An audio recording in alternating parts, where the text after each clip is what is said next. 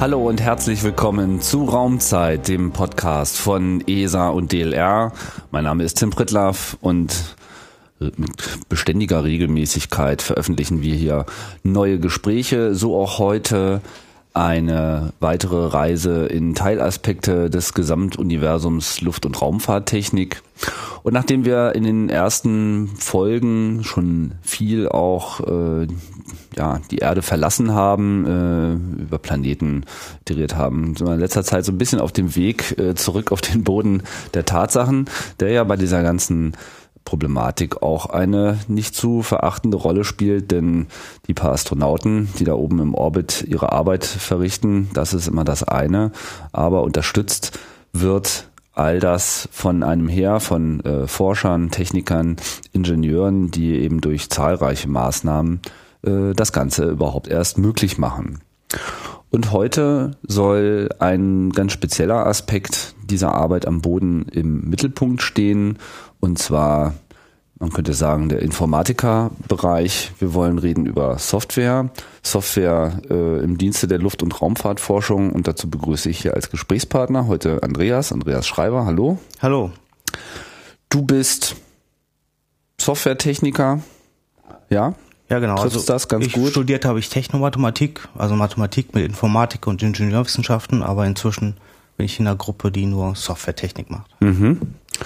Und das Ganze machst du für den DLR am Standort äh, Köln. Standort Köln-Ports, genau. Was ist da dein äh, zugeordnetes Institut eigentlich?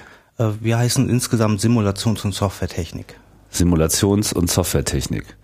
Da merkt man schon, worum es geht. Also es geht jetzt hier ganz konkret um, also es ist jetzt nicht Systemadministration im eigentlichen Sinne, sondern hier geht's äh, ganz konkret um den Einsatz von Software, um einfach Forschungsziele zu erreichen. Ja? Genau, und wir haben mit dem eigentlichen Betrieb von IT-Systemen auch nicht viel zu tun. Wir machen und wir decken den Bereich Forschung äh, im Bereich Software ab für das DLR. Mhm. Ja, Forschung und Entwicklung. Wir entwickeln selber Software, wir entwickeln Softwaretechnologien und wir helfen anderen Software zu entwickeln. Also da kommt das Thema Software Engineering ins Spiel, wo wir ein bisschen beraten und Vorgaben machen fürs DLR und neue Sachen ausprobieren und gucken, was der externe Markt so bietet im Bereich Softwareentwicklung und Software Engineering. Wie groß ist das Institut? Relativ klein fürs DLR, insgesamt etwa 30 Mitarbeiter. Und das Ganze ist aufgeteilt in zwei Abteilungen. Wir haben aber die Abteilung verteilte Systeme und Komponentensoftware. Das ist meine Abteilung. Da gehört dann auch das Thema Software Engineering ein. Mhm. Und dann gibt es noch eine, Parallel eine Parallelabteilung ähm, für, ähm, ähm, für Raumfahrtsysteme und ähm, Visual Visualisierung. Mhm. Wie ähm, Raumfahrtsysteme und Visualisierung und dein Bereich verteilte Systeme und Komponentensoftware. Genau. Ja, wie, wie immer im informatischen Bereich blumige, äh, wolkige Bezeichnungen, um irgendwas zu äh, fassen, was sich ja, Mhm. schwer fassen lässt eigentlich. Und für wie viele Leute, also wie viele Leute äh, betrifft eure eure Tätigkeit? Also ihr habt ja gesagt, ihr entwickelt selber, aber ihr äh, helft ja auch zu entwickeln. Das heißt, ihr seid auch institutsübergreifend äh, ja, tätig. Ja, genau. Also Zielgruppe von uns ist das ganze restliche DLR sozusagen, beziehungsweise vor allem alle ähm, Forschungsinstitute des DLR. Mhm. Wir ähm, arbeiten nicht so sehr für und mit der Verwaltung, also eher für die verschiedenen ingenieurwissenschaftlichen Institute. Mhm. Das heißt, ihr seid auch viel unterwegs. Ja, genau. Wir sind auch deswegen zum Beispiel auch in drei Standorten vertreten. Also wir haben eine Niederlassung in Köln-Ports, da ist auch unser Einrichtungsleiter und ich sitze selber den größten Teil meiner Zeit da. Dann haben wir noch, ähm, Großteil unserer Leute sitzt in Braunschweig und ein paar Leute sitzen noch hier in Berlin, Adlershof. Mhm.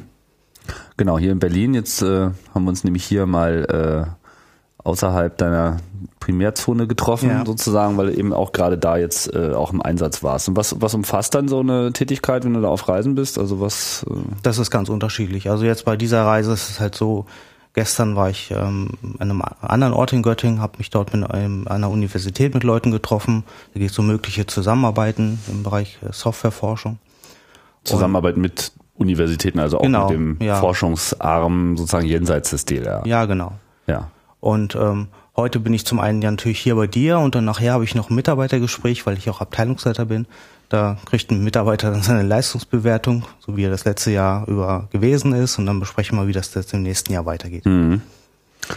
Aber jetzt so ähm, konkret mit Software Engineering in dem Sinne hat das jetzt so erstmal nichts zu tun. Das heißt, es geht auch, bewegt sich sozusagen auch so ein bisschen auf der Metaebene, dass man über Forschung als solche spricht. Ja, das ist sehr unterschiedlich. Also viele Reisen, die sind sehr fachspezifisch natürlich. Das ist in der Regel kann man sagen, das ist immer unterschiedlich hm. und nie das Gleiche. Das heißt, ihr seid eigentlich ein relativ kleines Institut, habt aber große Auswirkungen, weil ihr eigentlich mit nahezu allen Forschungsinstituten in Verbindung steht. Mit ja, manchen mehr, in der Praxis, in der Praxis sind es noch nicht alle. Das ist natürlich unser Ziel, also ja. dass wir ähm, Softwarelösungen ähm, bereitstellen oder andere Leute beraten in Softwarelösungen in allen Bereichen des DLR. In der Praxis ist das äh, im Moment noch ein bisschen weniger. Ich würde sagen, die Hälfte der Institute, mit denen arbeiten wir irgendwie in Projekten zusammen, in DLR-internen Projekten oder beraten die in irgendeiner Weise. Mhm. Beispiele sind aber auch zum Beispiel, dass äh, Kollegen ähm, aus meiner Gruppe vor Ort sitzen in den Instituten und dort mitarbeiten. Also zwei, ein Kollege ist in Braunschweig in einem anderen Institut, hat dort sein Büro und entwickelt dort an einem Strömungslöser mit. Und ein anderer Kollege ist hier in Berlin vor Ort, in einem anderen Institut für Verkehrsforschung in dem Fall und macht dort in einem Projekt sowas wie Testmanagement und Testen. Mhm. Ja. Das heißt, es ist so ein bisschen, euer Institut ist so ein bisschen so ein ähm, so ein generisches Institut, wo es so um die Disziplinen als solche geht und dann äh, im Feld äh, findet das dann seine konkrete Anwendung genau. im Kontext der Forschung eines anderen Instituts. Genau, ist so eine klassische Querschnittsaufgabe, mhm. ähnlich wie Qualitäts- und Produktsicherung und ähnliche Themen und dann eben stark mit Fokus auf Software, Software und Software Engineering. Mhm. Das heißt, ihr versteht wahrscheinlich dann das auch ganz stark als als Dienstleistung auch. Ähm, teilweise. Also der, der, der Bereich Software Engineering, wo wir andere Leute beraten, das, ist, das geht stark in Richtung Dienstleistung, mhm. wo wir Software Engineering Methodiken erarbeiten und, ähm, und die dann anderen, anderen Leuten erklären oder äh, helfen, die einzuführen. Das hat starken Dienstleistungscharakter.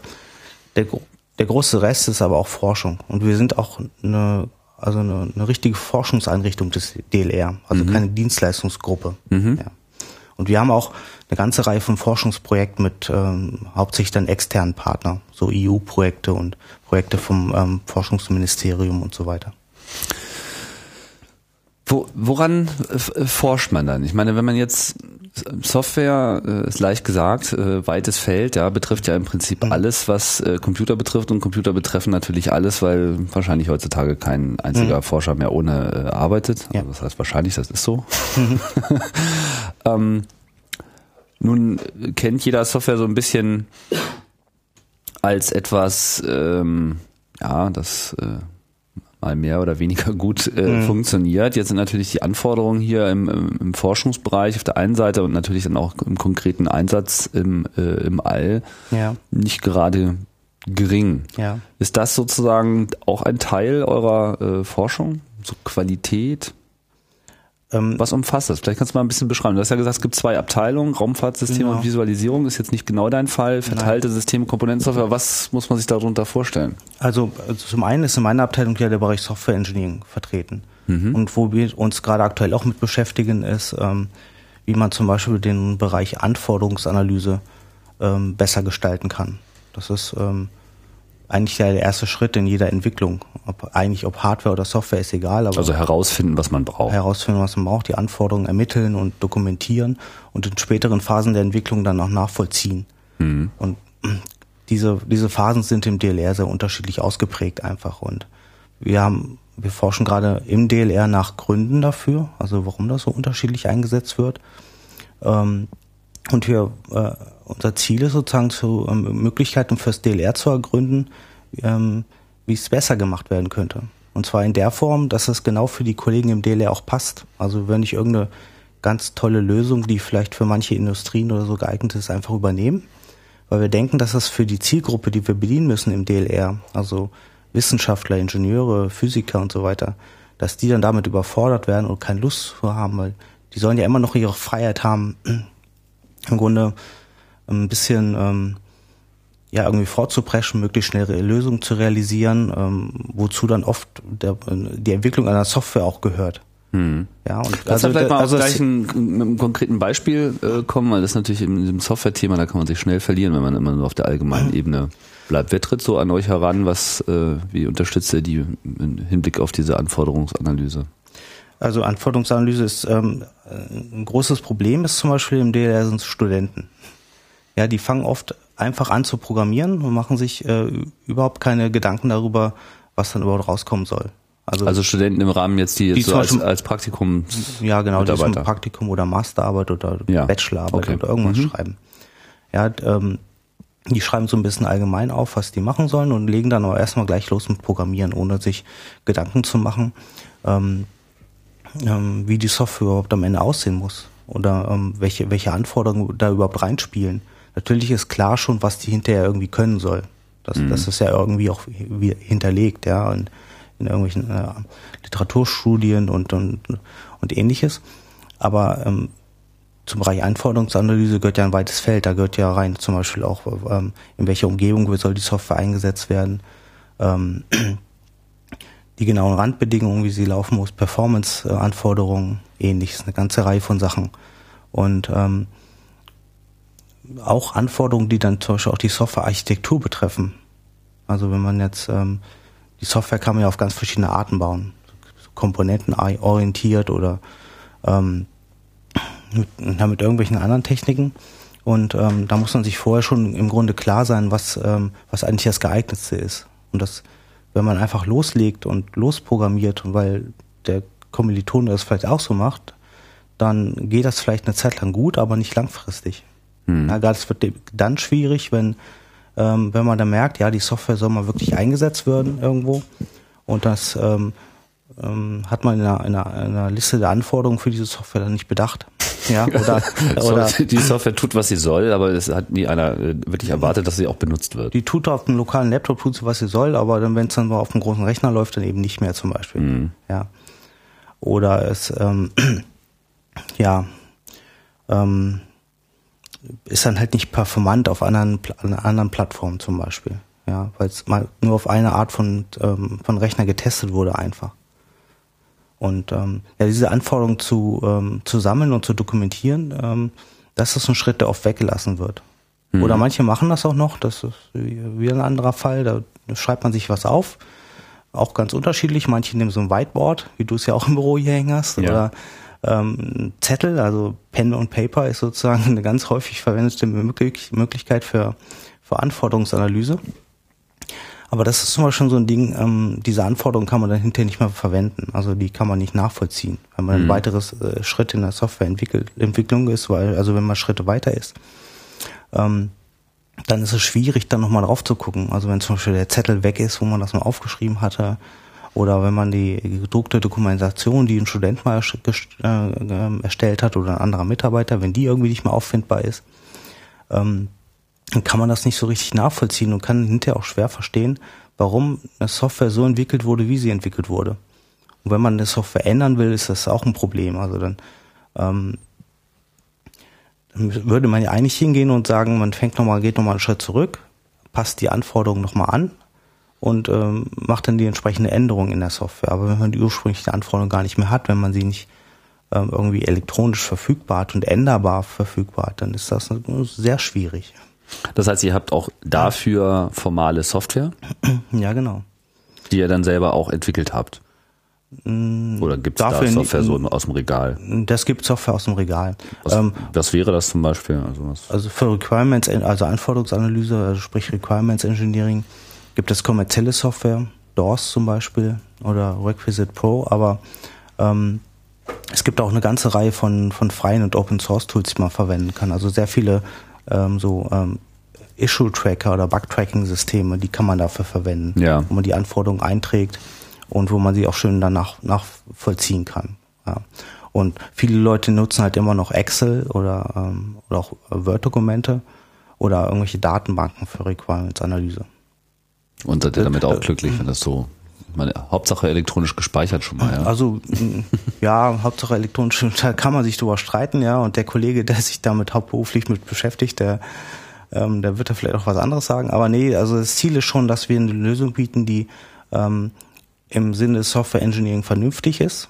Also dass man ähm, das so alles elektronisch hat, möglicherweise über so ein webbasiertes Issue-Tracking-System das nachvollzieht aber die auch keinen großen Overhead bedeutet. Hm. Weil viele, auch gerade kommerzielle Produkte, die haben hohen Einarbeitungsaufwand zum Beispiel. Und das ist ein Kriterium, Ähm, das, es gibt natürlich Firmen und so, wo das kein großes Problem ist, da werden die Mitarbeiter lange geschult und arbeiten sich da ein und da ist es teilweise auch sehr wichtig, dass man sich in so ein Tool einarbeitet und das ganz genau macht. Aber so im wissenschaftlichen Bereich ist es eher so, das sind ja, ähm, ich nenne es mal Softwareentwickler, die eigentlich äh, gar nicht Software entwickeln wollen.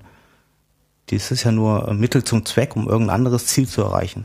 Eigentlich sind sie Forscher. Ja, eigentlich Forscher in einem anderen Gebiet, also sozusagen Ingenieurwissenschaften oder Physik oder ähnliches, Medizin, was das heißt. Im die können dann so programmieren, wie man halt auch äh, schreiben kann. Ja, so. genau. Und man benutzt das dann so weit, wie man kann, aber es ist für einen dann hilfreich, das äh, strukturierter zu machen, aber ich kenne das auch, man, man macht sich dann eben ab einem bestimmten Punkt auch nicht mehr so die Gedanken, weil man dann einfach so sehr äh, ja auf das Thema äh, fokussiert ist und darüber ja auch eigentlich nachdenken will. Das heißt, genau. in dem Moment, wo ich das Gefühl habe, oha, äh, äh, das könnte jetzt eine etwas komplexere Aufgabe sein, das ist jetzt hier kein 20-Zeilen-Skript, was ich äh, niederschreibe, sondern das ist eine Software, die im schlimmsten Fall auch noch von anderen Leuten benutzt wird, ja. beziehungsweise die äh, absehbar eine Lifetime äh, hat, die hier vielleicht auch sogar meine eigene Präsenz im Unternehmen übersteigt, ja. dann wäre es quasi geraten, sich mit euch in Verbindung zu setzen und zu sagen, so hier, äh, ihr habt doch Plan von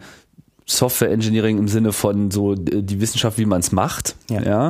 Äh, was könnt ihr mir für Werkzeuge bereitstellen und was könnt ihr mir für Methodiken äh, bereitstellen, damit ich das effizienter durchführen kann? Ja, genau. So läuft das. Ja, genau. Okay.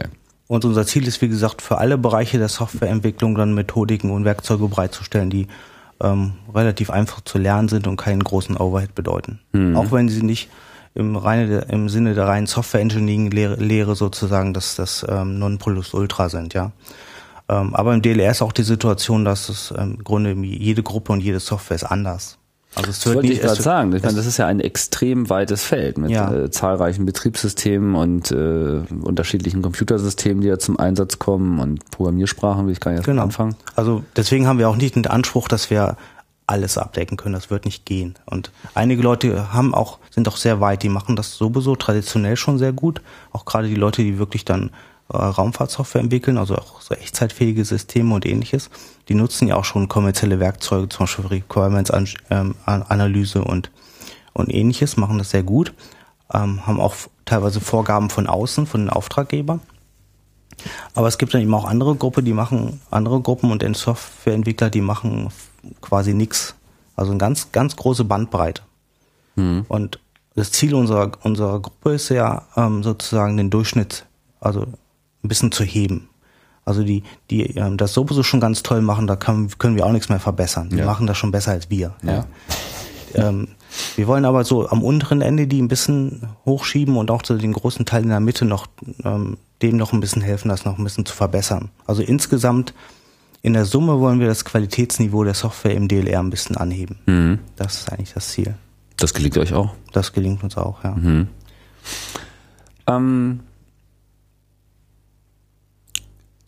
ich weiß ja nicht so ganz genau, also dieses, äh, wenn man es jetzt mal so denkt, so, äh, ich bin jetzt eine Forschungsabteilung, wir haben jetzt irgendwie äh, im DLR, wir wollen da halt irgendwie an was arbeiten, man hat dann einen Stamm von Leuten und vielleicht auch so einige neue und man überlegt sich, okay, alles klar, wir wollen jetzt hier, sagen wir mal, eine Simulationssoftware bauen, um dieses und jenes Raumfahrtprojekt äh, neu durchzurechnen. Mhm. So, und jetzt könnte man sich mit euch ähm, zusammentun. Was wären denn so ähm, was, welche Art von Architektur würdet ihr denn so üblicherweise so vermitteln? Meine, ein paar Sachen hast du jetzt schon angesprochen, mhm. hast gesagt, okay, am Anfang müsst ihr erstmal eine konkrete Analyse eurer Anforderungen machen. Gut, nachvollziehbar.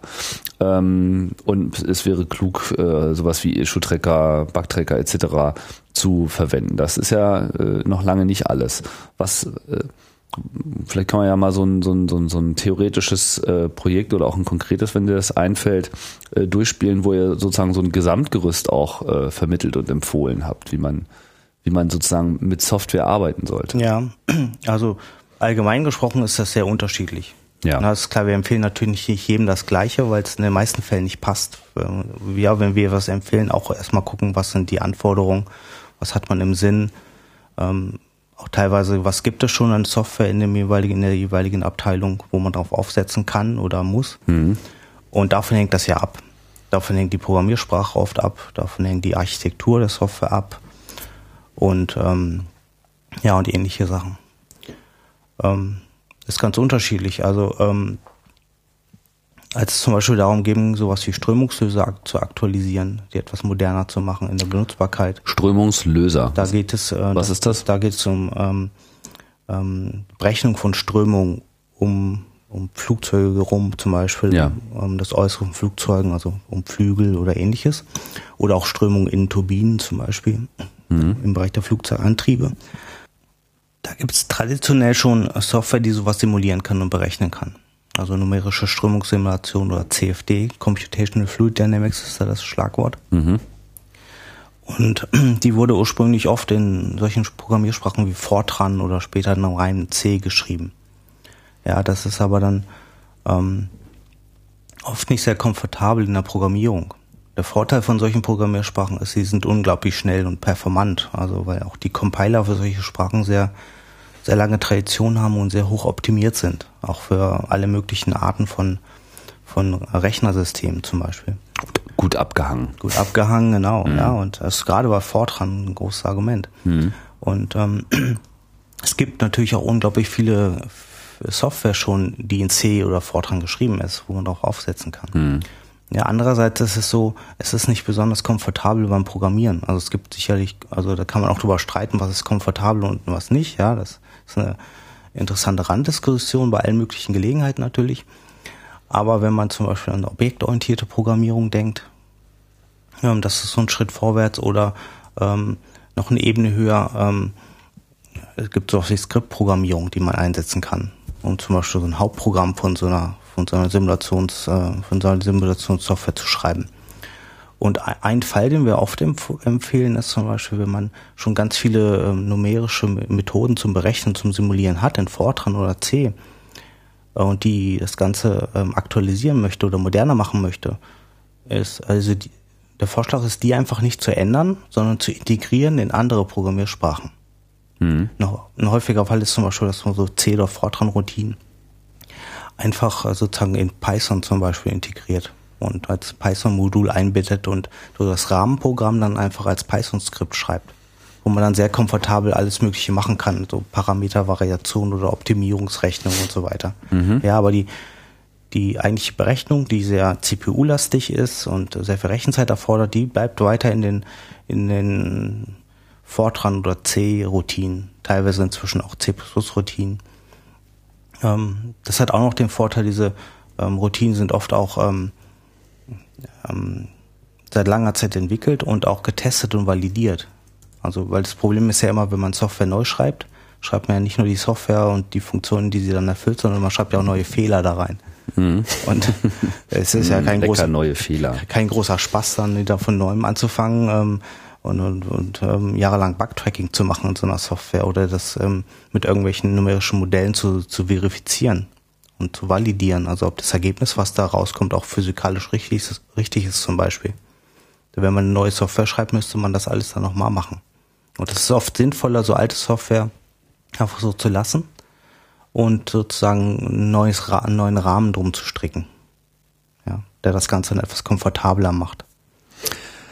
Um, Fehler äh, wer sich schon mal mit Software auseinandergesetzt hat, wird feststellen, dass es davon äh, eine Menge äh, gibt, beziehungsweise man macht äh, am, am, am laufenden Meter äh, welche und das ist halt äh, an der Stelle, wo es eben darum geht, eine Berechnung durchzuführen, das ist ja das, was Computer letzten Endes tun, ähm, versucht man ja eigentlich, also ist es ja eigentlich geboten, keine mehr zu machen. Mhm. Ja.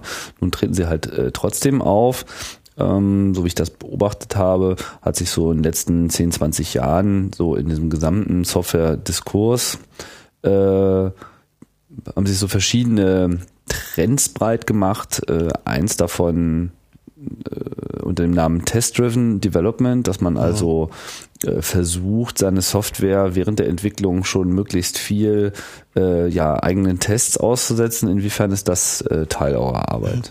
Das ist ein großer Teil. Also wir selbst entwickeln ja auch Software. Wir, ähm, nutzen Test-Driven Development natürlich für unsere eigene Software, also schreiben Unit-Test vorher und, und haben dahinter Systemtest.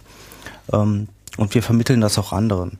Also Unit-Test ist, wenn man so einzelne Teile Module, prüft sozusagen. Ja, genau. So auf mhm. unterster Ebene die einfachsten Tests. Ähm, es gibt ja dann ähm, oft so Vorschläge, man soll erst die Tests schreiben und dann die Software. Das ist ja Teil vom Test-Driven Development. Und das vermitteln wir auch anderen Leuten im DLR. Ein paar Kollegen von uns zum Beispiel bieten Schulungen im DLR an für Softwareentwicklung. Und da ist das Thema ähm, Testen, Test-Driven Development, Nutzung von so Test-Tools, ist einer der Schwerpunkte. Mhm. Ja. Für Programmiersprachen wie, wie äh, Java oder C zum Beispiel. Genau.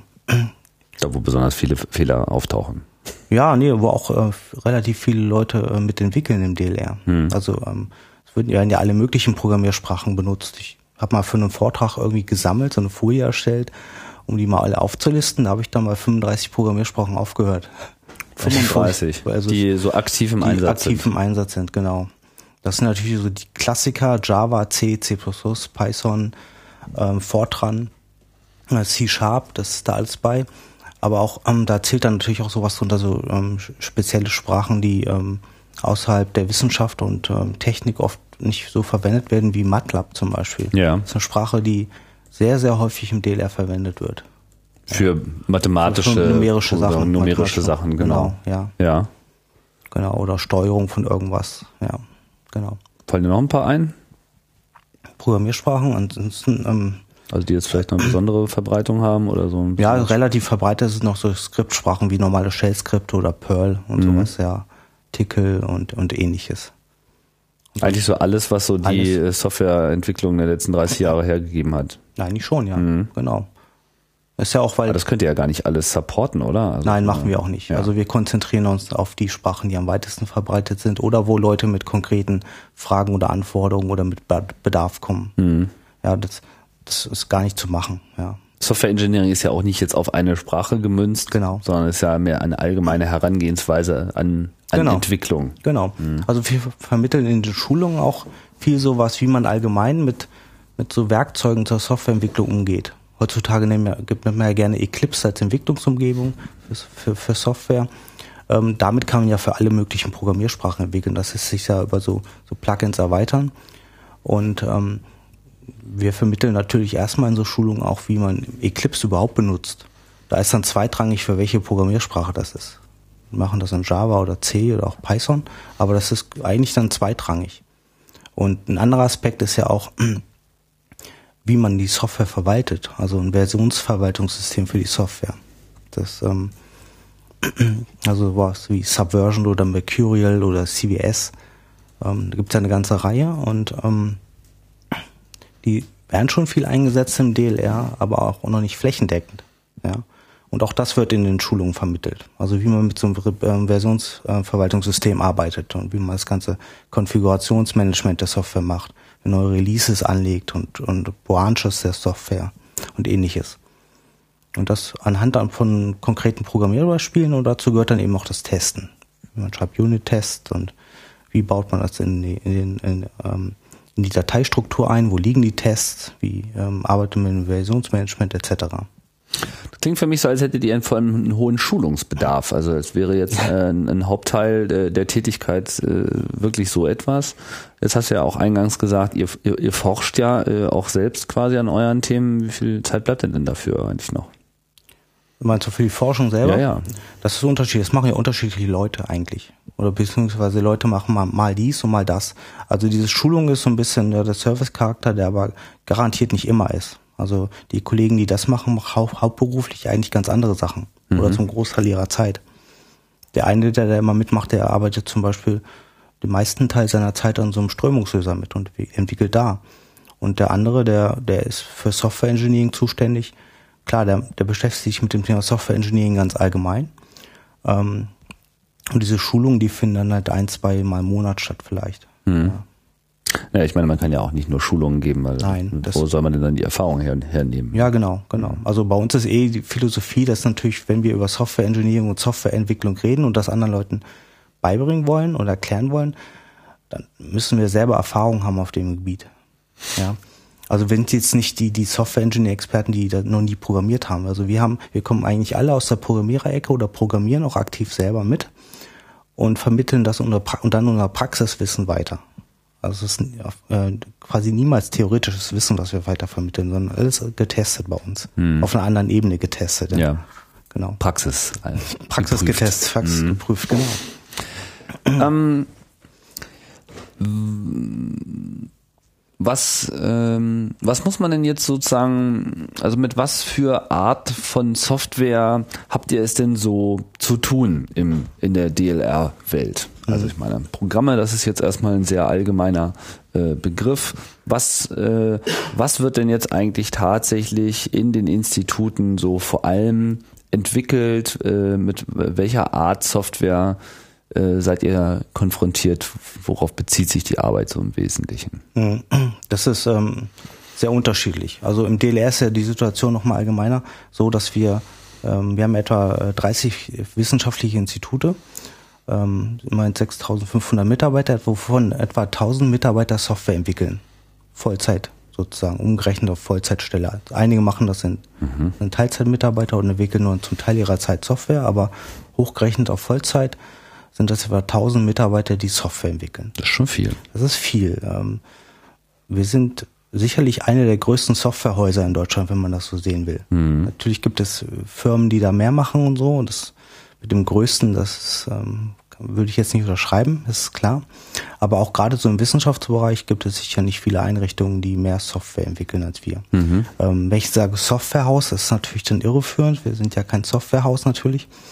Ähm, vieles von unserer Software ist ja auch gar nicht so verfügbar für andere. Das ist ja das mal alle, der allergrößte Teil ist ja sozusagen für interne Aufgaben. Mhm. Und ähm, zu deiner Frage, welche Arten von Software gibt es? Also ganz grob gibt es dann vier Klassen von Software oder vier Arten, wie wir das so ein bisschen unterscheiden. Die erste ist, ähm, da geht es sehr stark um, um das Thema eingebettete Systeme oder echtzeitfähige Software also die sehr, ähm, sehr nah an technischen äh, Systemen läuft, die zum Beispiel irgendwas misst und steuert und regelt mhm. etc. und dann eventuell auch Anforderungen an, an Echtzeit hat, also ähm, um natürlich ein Raumfahrzeug oder ein Flugzeug irgendwie zu steuern zum Beispiel. Ja, das ähm, wird, da gibt es auch in einigen Instituten, in Fachinstituten Spezialisten, die sich dann auf sowas sehr stark konzentrieren. Mhm. Ja. Und äh, Mitarbeiter von uns aus Braunschweig zum Beispiel, die, die arbeiten dann da auch mit und ähm, fokussieren sich dann sehr stark aber zum Beispiel auch auf den Software-Test von solcher Software oder auf Software-Architekturen für sowas. Mhm. Ja, genau. Die zweite Art von Software, das ist ein Bereich, ähm, wo wir persönlich relativ wenig mit zu tun haben. Das sind sowas wie ähm, Unternehmensanwendungen, webbasierte Internet- und Intranet-Anwendungen oder irgendwie E-Mail-basiert oder ähnliches. Ja also die klassischen Intranet-Portale ähm, mit ähm, administrativen Workflows etc. Das wird auch teilweise im DLR entwickelt, teilweise dann auch mit externen Beratern dabei. Aber da halten wir uns erstmal raus, das ist nicht unsere Baustelle. Aber es gibt auch so Portallösungen, die wir auch entwickeln, zum Beispiel webbasiert, ähm, um Informationen bereitzustellen, also wissenschaftliche Informationen. Das, ähm, das machen wie gerade ein Mitarbeiter aus meiner Abteilung gerade für Informationen aus dem Flughafenbereich, zum Beispiel Flughafenwesen, Luftverkehr, wo Informationen europaweit bereitgestellt werden können. Oder es gibt zum Beispiel auch ähm, es gibt so einen Webshop vom DLR, wo man ähm, Satellitendaten kaufen kann. Ja, mhm. Wo Banken oder Versicherungen dann ausgewertete Satellitenbilder bekommen können. Aber das ist sozusagen nicht so der, der Hauptfokus. Das ist nicht der Hauptfokus, nee. Das kommt, ab, das kommt ab und zu mal vor. Ähm, der, ein weiterer Bereich ist ähm, Software zur Unterstützung von anderen Aufgaben. Also ähm, da fallen zum Beispiel Softwareprodukte runter, die wie zum Beispiel Datenmanagementsysteme oder Workflow-Management-Systeme oder allgemein Simulationsumgebungen, Integrationssysteme. Das heißt also, wo man ähm,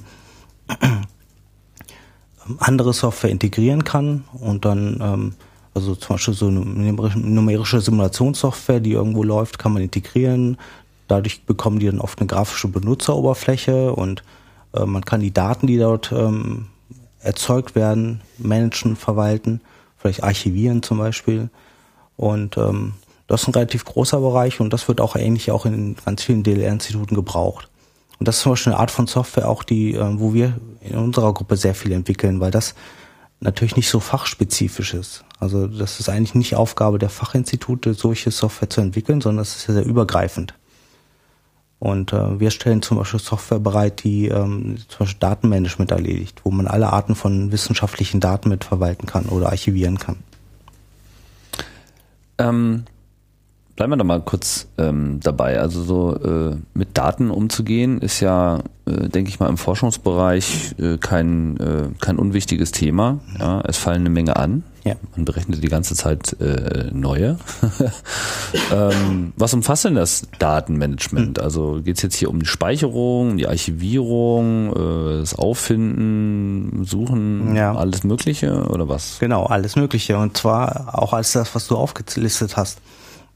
Ein Beispiel ist ja zum Beispiel oft, ähm, tritt oft auf bei numerischer Simulation, also zum Beispiel so diese Strömungssimulation oder ähnliche Sachen.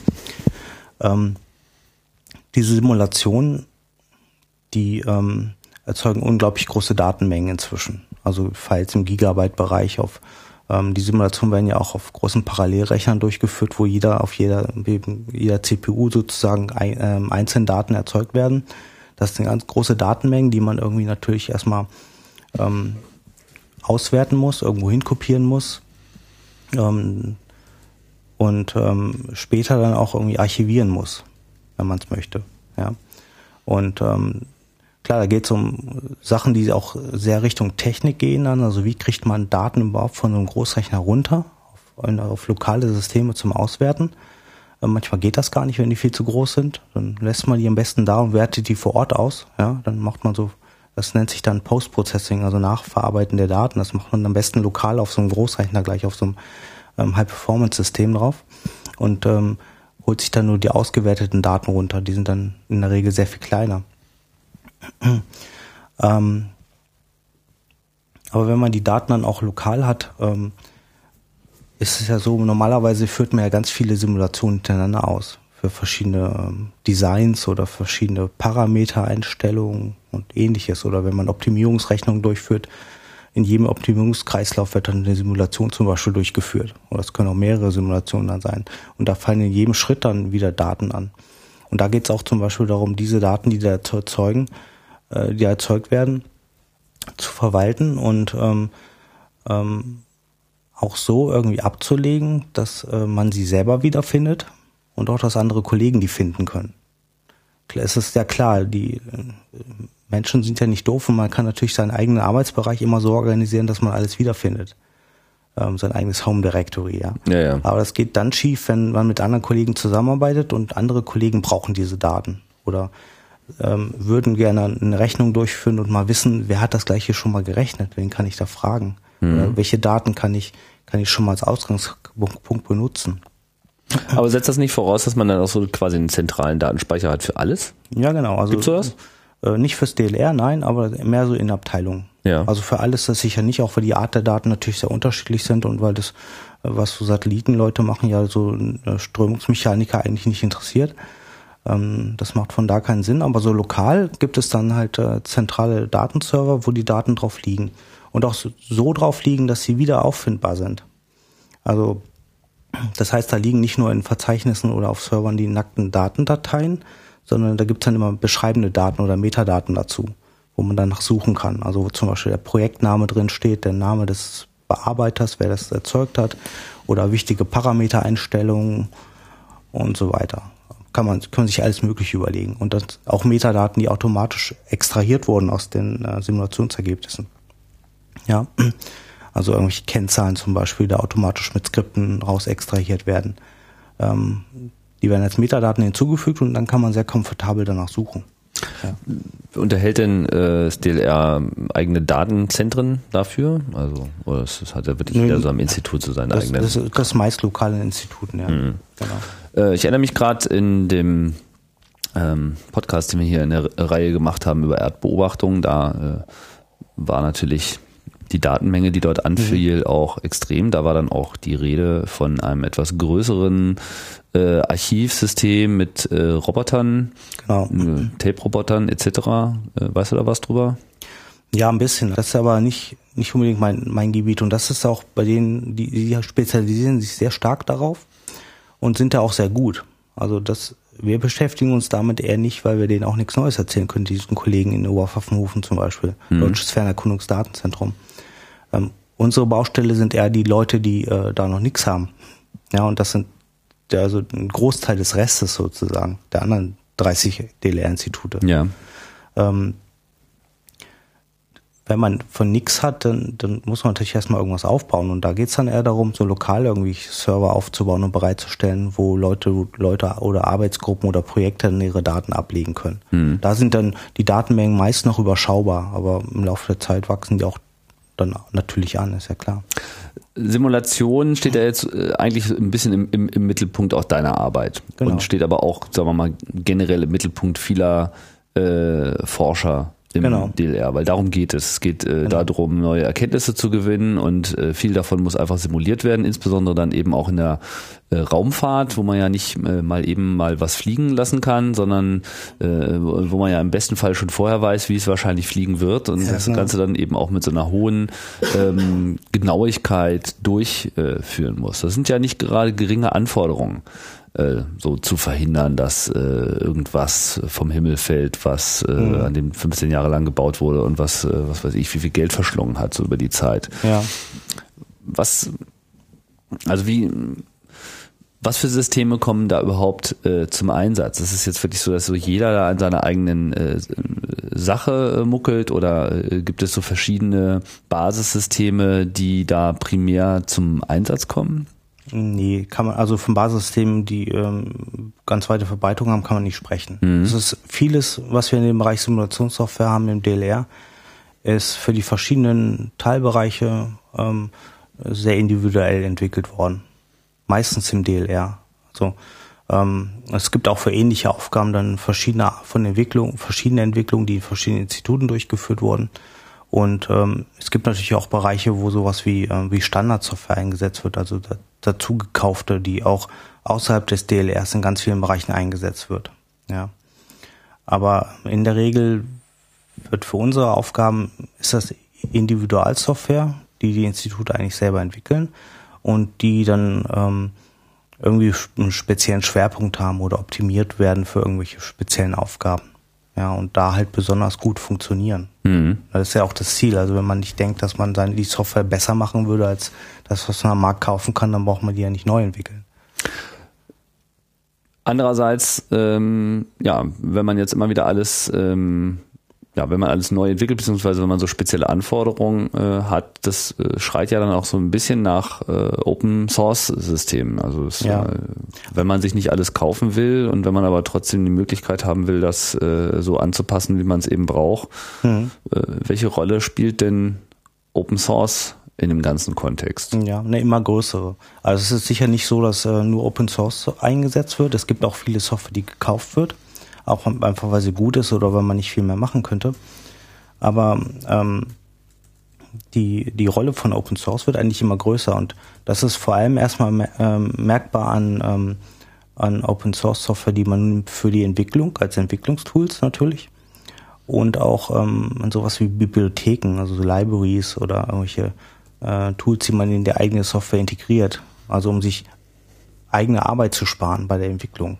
Also es ist so, wir hatten mal eine Software entwickelt für, ähm, für den deutschen Schiffbau, also für Werften. Da wollten die, die, die Werften ähm, Schiffe mit entwerfen, also Frühentwurf von Schiffen. Da ging es um so eine Integrations- und Simulationsumgebung mit grafischer Benutzeroberfläche. Und von der gesamten Software, die dann am Ende rauskam, haben wir in jedem Fall deutlich unter 20 Prozent entwickelt nur. Der Rest ist das, was durch die Open Source Projekte und Produkte wie Eclipse und ähnliches äh, schon mitkommt. Ja. Und das ist eigentlich auch das Ziel. Also ich meine, diese Software ist ja ähm, meistens sehr gut. Ähm, viele Projekte haben ja sehr viele Nutzer und sind dadurch auch viel getestet und werden ähm, schnell und viel weiterentwickelt zum Beispiel. Das macht dann, ist überhaupt nicht vernünftig, dann selber das Ganze alles nochmal neu zu programmieren, weil man jetzt denkt, man könnte es ja eigentlich besser. Weil oftmals, also meistens kann man das nicht. Ja. Was kommt denn zum Einsatz? Aus dem Open Source Bereich meinst du? Ja, also ich meine jetzt außer so dem, man hat Linux oder äh, Ja, man verwendet jetzt äh, als Open Source verwendete Programmiersprachen. Also gibt es äh, größere Pakete äh, aus der Open Source Welt, die jetzt auch für die speziell für die für die Luft- und Raumfahrttechnik eine besondere Bedeutung haben, weil sie einfach eine, eine Plattform darstellen, in der auf, auf der man eben gut äh, Simulationen oder andere Systeme mhm. äh, entwickeln kann. Also das, das Herausragende ist sicherlich Eclipse und diese Eclipse-Plattform. Also es werden sehr viele Systeme auf Grundlage von Eclipse entwickelt.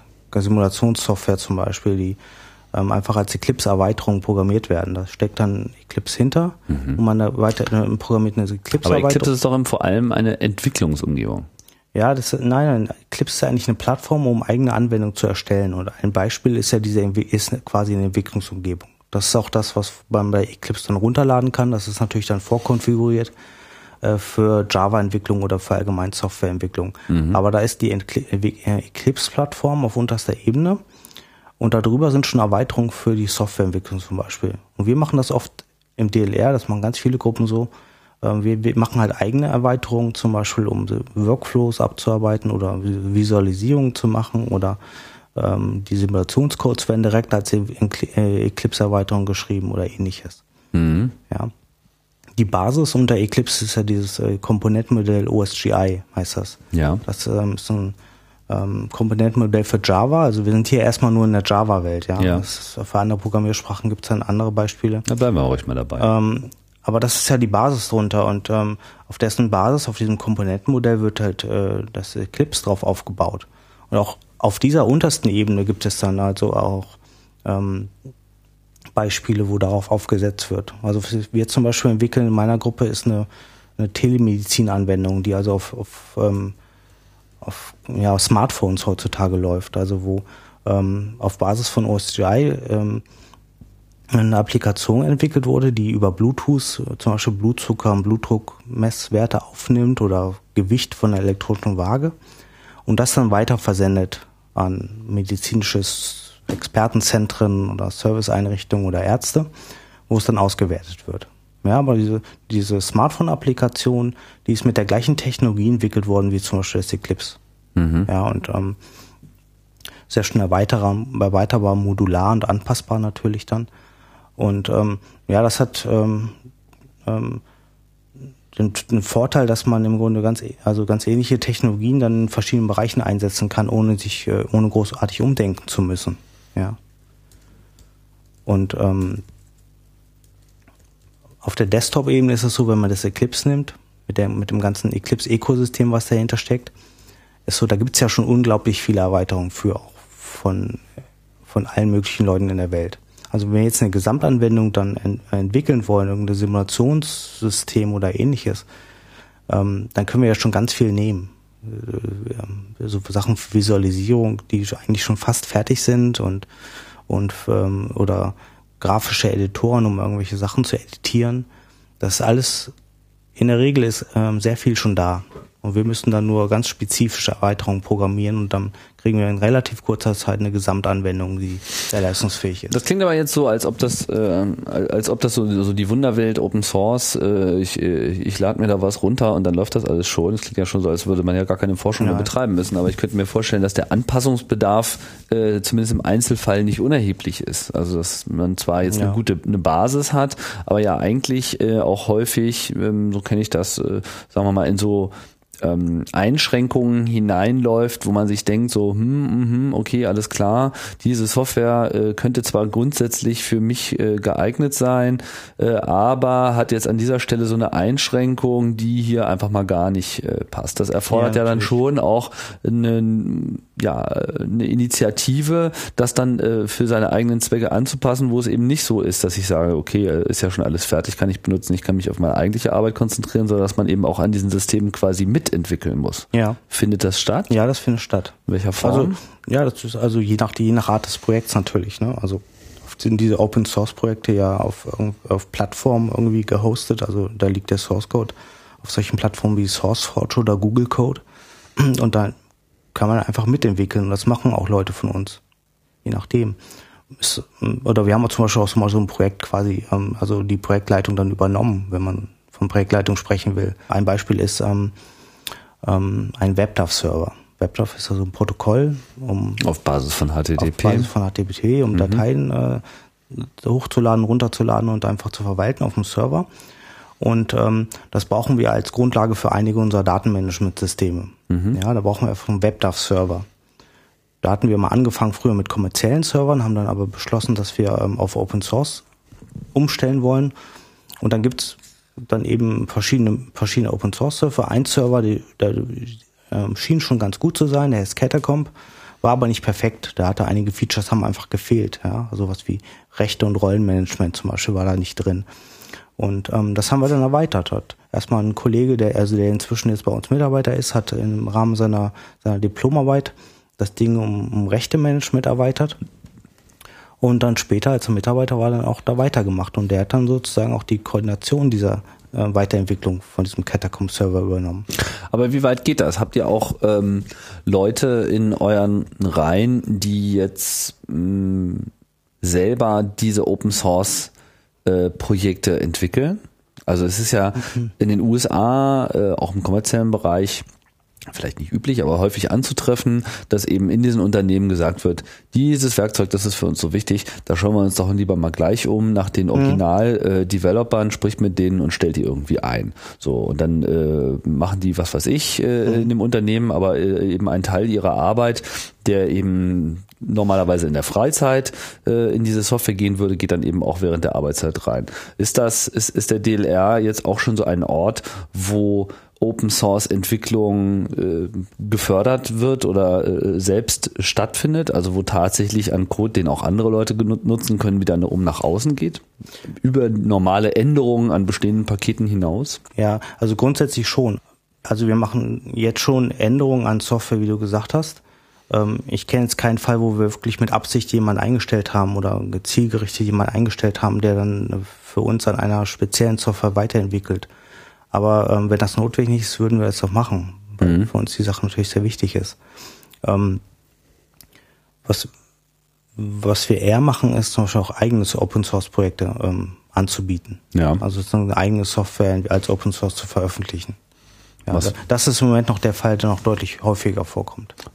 Hast du da mal ein paar Beispiele, was so als äh, Software selbst wiederum veröffentlicht wurde aus dem DLR heraus?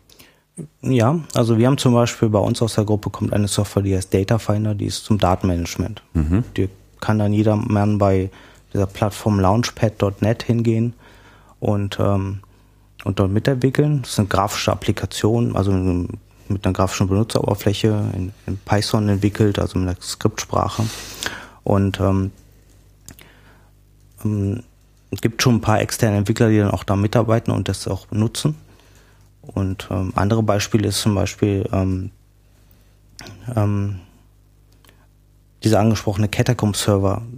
Der ist jetzt nicht von uns initiiert, aber ähm, ähm, wird von uns weitergetrieben. Das ist zum Beispiel auch der richtige Server, der zu diesem Datenmanagement gehört. Ja, also deswegen hatten wir auch da zum Beispiel bei dem äh, das Interesse, ähm, den weiterzuentwickeln. Und ähm, ein Kollege von uns hat halt einen Großteil seiner Zeit dafür zur Verfügung bekommen, diesen Server auch weiterzuentwickeln und äh, durfte dann auch mal oder ist dann mal für ein paar Monate auch nach USA zur NASA gefahren, weil die das, den Server eben auch benutzen und auch Interesse an der Weiterentwicklung haben und hat mal eben die Arbeit damit zusammengetan. Ja. Hm. Das heißt, ähm, also ist, äh, ist das jetzt nur so, dass Open Source so, naja, das ist so ganz nett oder so, oder würdest du auch sagen, dass das eigentlich äh, schon eine Strategie ist? dass, dass, man, dass man eigentlich so versucht, möglichst viel auch offen zu entwickeln, auch mhm. um innerhalb der Institution da mehr Austausch zu ermöglichen? Also das ist keine festgeschriebene Strategie von, vom Vorstand zum Beispiel. Ja. Aber so auf unterer Ebene ist das in vielen Einrichtungen und Abteilungen schon eine Strategie, dass man zum einen Open Source Software nutzt und auch Open Source Software äh, veröffentlicht und zur Verfügung stellt. Also auch nicht nur aus meiner Gruppe natürlich. Es gibt andere Beispiele, ähm, eigentlich aus allen Bereichen des DLR, die schon Open Source Software anbieten oder ihre Projekte veröffentlichen oder darüber nachdenken. Ja. Ähm, da sind oftmals dann natürlich auch Fragen, welche Lizenz nimmt man und, und so rechtliche Sachen, die man dann erklären muss. Aber auch da gibt es inzwischen im DLR Unterstützung. Es gibt bei uns im DLR eine, eine Einrichtung, die nennt sich Technologie Marketing. Die hilft so ein bisschen beim Verwerten von eigenen Entwicklungen. Mhm. Die machen natürlich sehr viel traditionell für, für so Hardwareentwicklung, so wie Ventile oder Lack und Farben und ähnliches, was da entwickelt wird. Ähm, aber die ähm, haben zunehmend mit dem Thema Open Source zu tun. Mhm. Und eine Mitarbeiterin von da war zum Beispiel auch auf einer Open Source Lizenzschulung. Mhm. Und ähm, ähm, welche Lizenzen kommen denn zum Einsatz bisher? Also was wird denn das normalerweise? Also zum Einsatz kommt eine ganze Bandbreite. Es gibt natürlich die GPL, die traditionell so oft eingesetzt wird. Ähm, Im Eclipse-Bereich natürlich die Eclipse Public License oder ähm, wir in unserer Gruppe haben uns jetzt sehr stark festgelegt auf die ähm, Apache License Version 2. Aber wir haben auch Software mit der BSD License und ein paar andere Sachen. Das hängt dann so ein bisschen auch von den Randbedingungen ab. Wenn man jetzt auf einer existierenden Software aufsetzt und die hat eine Lizenz, dann äh, nehmen wir die oft weiter. Und wenn wir jetzt, äh, sagen wir mal, neue Sachen einfach ähm, veröffentlichen, dann nehmen wir meistens die Apache License. Warum? Ähm, die hat sich ähm, am wenigsten kritisch eigentlich herausgestellt. Also ich bin jetzt auch nicht der, derjenige, der sich mit den Details der, der, der Rechte und Lizenzen auskennt. Aber ähm, wir hatten auch verschiedene Lizenzen mal von unserer Rechtsabteilung überprüfen lassen, im Hinblick auf, ist es, also ist es kritisch fürs DLR, kann irgendwas passieren oder ähm, geht uns ähm, irgendwas, äh, irgendwas verloren dadurch. Und ähm, da ist die GPL relativ kritisch bewertet worden und die, die sowas wie die Apache License 2 eben nicht. Mhm. Ja. Also die Kernunterschiede sind ja, dass die, dass die GPL ähm, verschiedene Dinge ja erfordert ja. von demjenigen, der die Software äh, nutzt, sozusagen. Man, man ist gezwungen, äh, Änderungen wiederum daran äh, zu veröffentlichen, ja, während ja, ja die mhm. äh, BSD-artigen Lizenzen, unter die auch die Apache-License oh. und soweit ich weiß auch die Eclipse-License äh, im Wesentlichen fällt, mhm. das ist ja so ein bisschen so, äh, hier nimm und wird glücklich. Ja, genau. Und man kann zum Beispiel auch was ganz Interessantes, ähm, die Software muss den Source Code nicht unbedingt mitliefern, sondern kann quasi so eine Art ähm, Produkt dann ausliefern mhm. mit, mit der Software. Also was manchmal halt notwendig ist, wenn wir Software einen Industriepartner geben, dann muss er nicht unbedingt die Software, die, die den Source Code dabei haben. Und es ist auch gar nicht wichtig, ob das eigentlich Open Source Software ist. Der will die Software laufen haben, gibt uns vielleicht ein bisschen Geld für ähm, Beratung bei der Installation oder bei der Einführung und irgendwie Daten- oder Wissensmodellierung. Und ähm, ja, die Software läuft dann vor sich hin und es gibt dann einfach ähm, ähm, keine Probleme, das zu, so zu machen mit der Apache-Lizenz, wie wir das wollen. Hm. Ja. Jetzt haben wir uns so ein bisschen ähm, sehr auf so einem allgemeinen äh, Terrain äh, äh, bewegt. Das erfordert das Thema auch äh, ein Stück weit.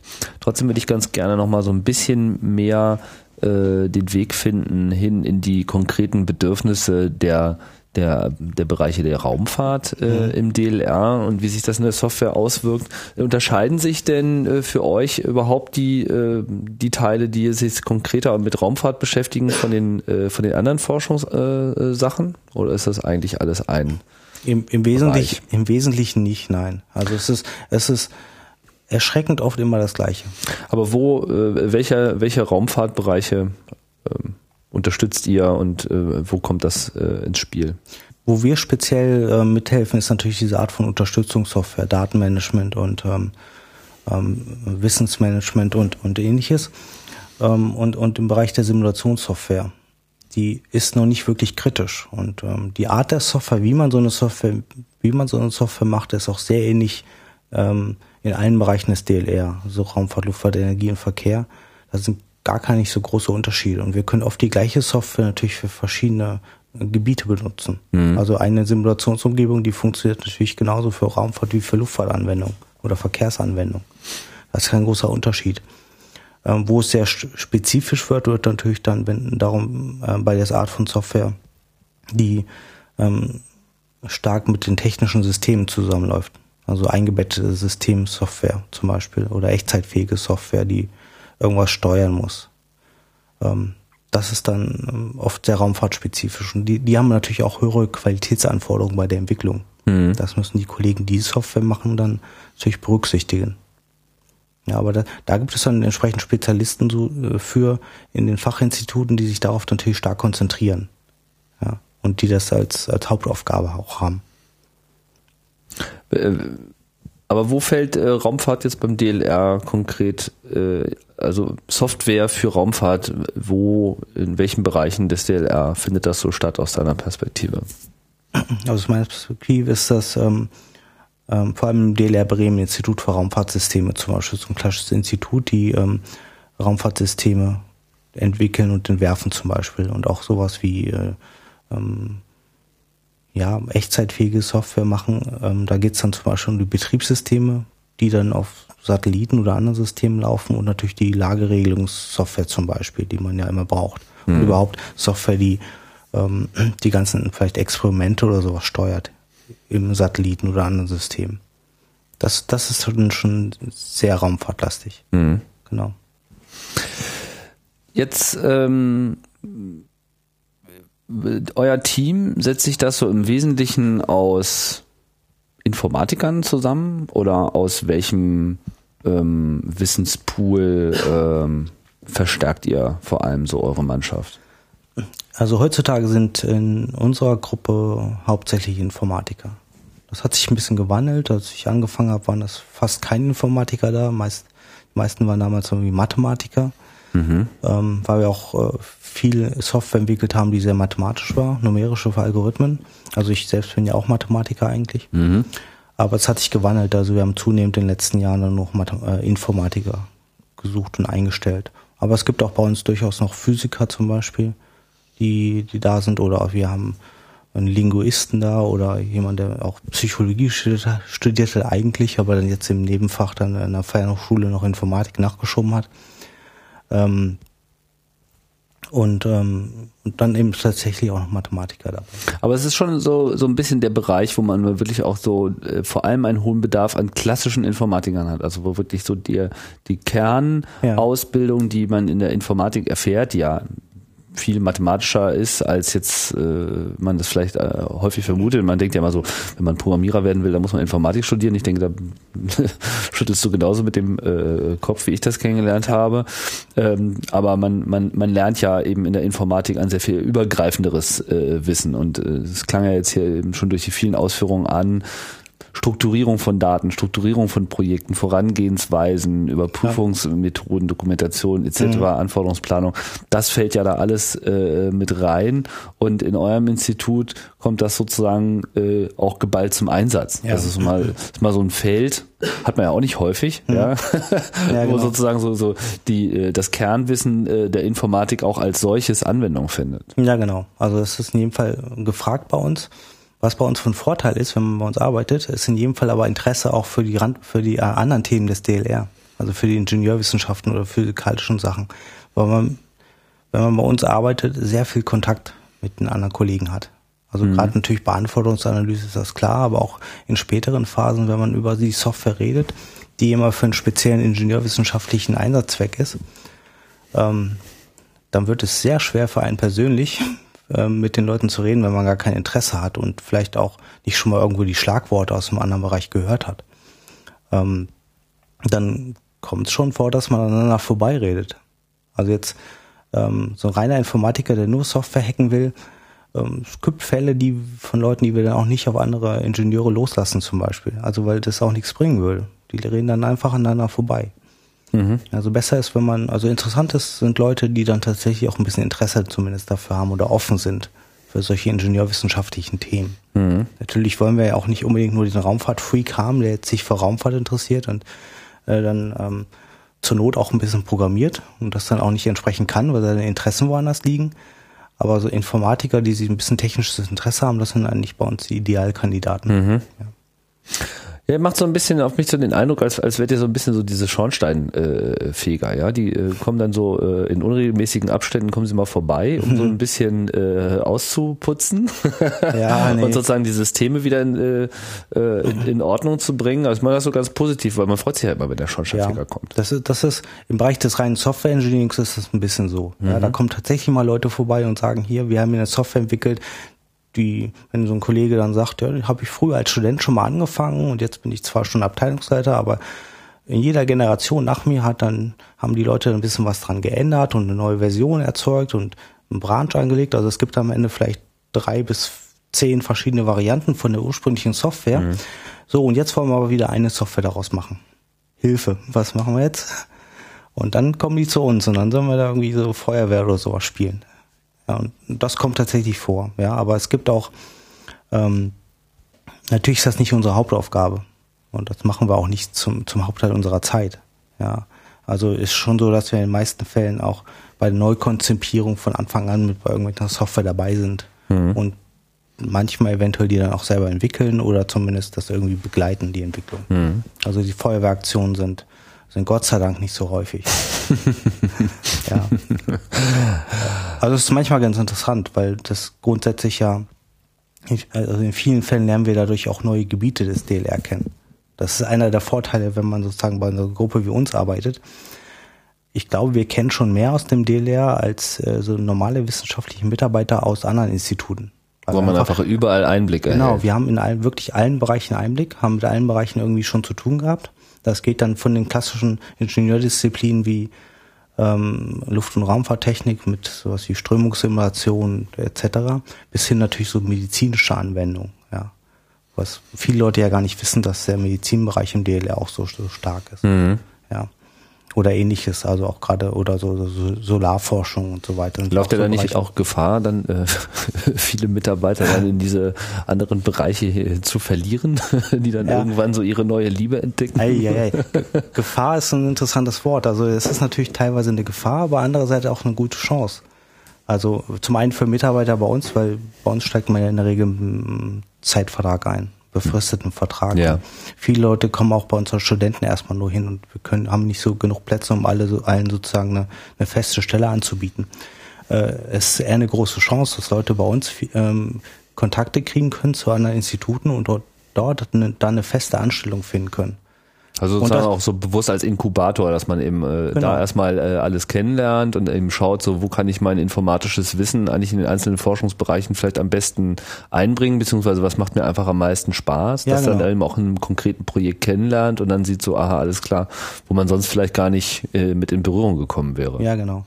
Also es gibt inzwischen eine, eine ganze Reihe Le Leute im DLR, schön verteilt auch auf alle möglichen Standorte, die ursprünglich mal bei uns waren, als Mitarbeiter oder Studenten. Und im ja, Idealfall habt ihr dann auch so die, das Software Engineering verbessert. Genau, ja, die, die verbreiten das dann natürlich ein bisschen und ähm, ähm, haben natürlich auch dann sehr guten Kontakt. Also ist auch für uns immer ganz gut, wenn wir dann auch mehr Einblicke dort jeweils haben. Aber ähm, gerade das Wissen, was sie bei uns dann mitkriegen über Software Engineering, das hilft dann dort vor Ort natürlich auch stark und nimmt uns andererseits dann Arbeit ab. Klar, also die Arbeit investieren wir hinter, äh, quasi am Vorher, indem wir den Leuten das dann beibringen quasi in der Einarbeitungsphase. Ja, und dann können die das dann in den Instituten weitergeben. Geht ihr denn auch mal so ein bisschen äh, nach draußen auf äh, andere Veranstaltungen und äh, kündet von euren Tätigkeiten? Wir als Softwareleute sozusagen. Ja, ja. Du? ja, machen wir in jedem Fall. Also natürlich sind wir auf ganz vielen Konferenzen vertreten. Es gibt natürlich den Bereich der wissenschaftlichen Konferenzen, wo wir Vorträge halten, ähm, wo auch eine schriftliche Veröffentlichung vorher ähm, geschrieben wird. Und was wir auch zunehmend machen, ist, äh, wir sind auf ähm, sogenannten Community-Veranstaltungen mit Vorträgen oder mit, mit äh, Ständen oder so vertreten. Also ähm, Vorträge dieses Jahr sind ähm, auf solchen Sachen wie zum Beispiel der Frostcon oder so ApacheCon und solche Sachen. Mhm. Das sind so ähm, Konferenzen, wo eigentlich fast jedes Jahr jemand von uns dabei ist. Mhm. Eclipse-Konferenzen und ähnliches. Also wo auch viel Open Source im Mittelpunkt steht. Ja, genau, genau. Daher auch so Community, Open Source Communities. Genau. Das heißt, den Kontakt, den sucht ihr auch bewusst. Unbedingt, ja. Also es ist ja so, so ein, ähm, wenn wir jetzt zum Beispiel auf so eine Veranstaltung wie die Frostcon gehen, Freie und Open Source Convention, in, ähm, man ist sie Mitte August immer in St. Augustin bei Bonn. Da haben wir halt einen Stand, wo wir uns als DLR präsentieren und ähm, mit ganz verschiedenen Aspekten. Also wir sind natürlich da, um uns bekannt zu machen, dass wir überhaupt was mit Software zu tun haben und Open Source, weil viele Leute das natürlich gar nicht wissen. Ja. Die sehen natürlich nur Luft- und Raumfahrt. Ähm, wir sind natürlich auf der Suche nach neuen Leuten bei sowas, also neue Mitarbeiter als feste Mitarbeiter oder als Studenten für, für Abschlussarbeiten zum Beispiel. Mhm. Und wir wollen auch natürlich Neues lernen und mit anderen Leuten einfach nur so diskutieren. Das ist natürlich ganz, das ist natürlich ganz toll, wenn er nicht nur kommt, weil er irgendwie einen Job sucht oder was er über Raumfahrt wissen will, sondern wenn er uns was Spannendes über irgendeine Art von Software äh, erzählt, was dann auch sehr wertvoll für uns ist in der mhm. Regel. Ja. Also auch gerade die Diskussionen an solchen Veranstaltungen sind, sind sehr wertvoll. Deswegen werden wir das auch in Zukunft in jedem Fall weiter betreiben und eventuell ausbauen. Okay, Andreas, ich sag mal, Ähm, vielen Dank. Ich denke, jetzt haben wir äh, hier einmal ganz gut abgesteckt. Es ist ein bisschen schwierig, äh, diese Dinge äh, zu erfassen, aber was, glaube ich, sehr gut äh, klar geworden ist, ist, äh, dass äh, so ein, ein ja, so ein, ein, ein, ein Kernelement äh, gibt in diesem gesamten Forschungsgefüge, äh, von dem eben so Softwareentwicklung quasi in die anderen Bereiche äh, mit ausstrahlt und ähm, wo man eben auch ja, potenziell auch mit einsteigen kann. Auch, äh, aber nicht nur, wenn man äh, mit Open Source zu tun hat. Natürlich. Hm? Genau. Ja, vielen Dank. Ja, ich danke dir. War und äh, bis bald, bis zur nächsten Ausgabe von Raumzeit.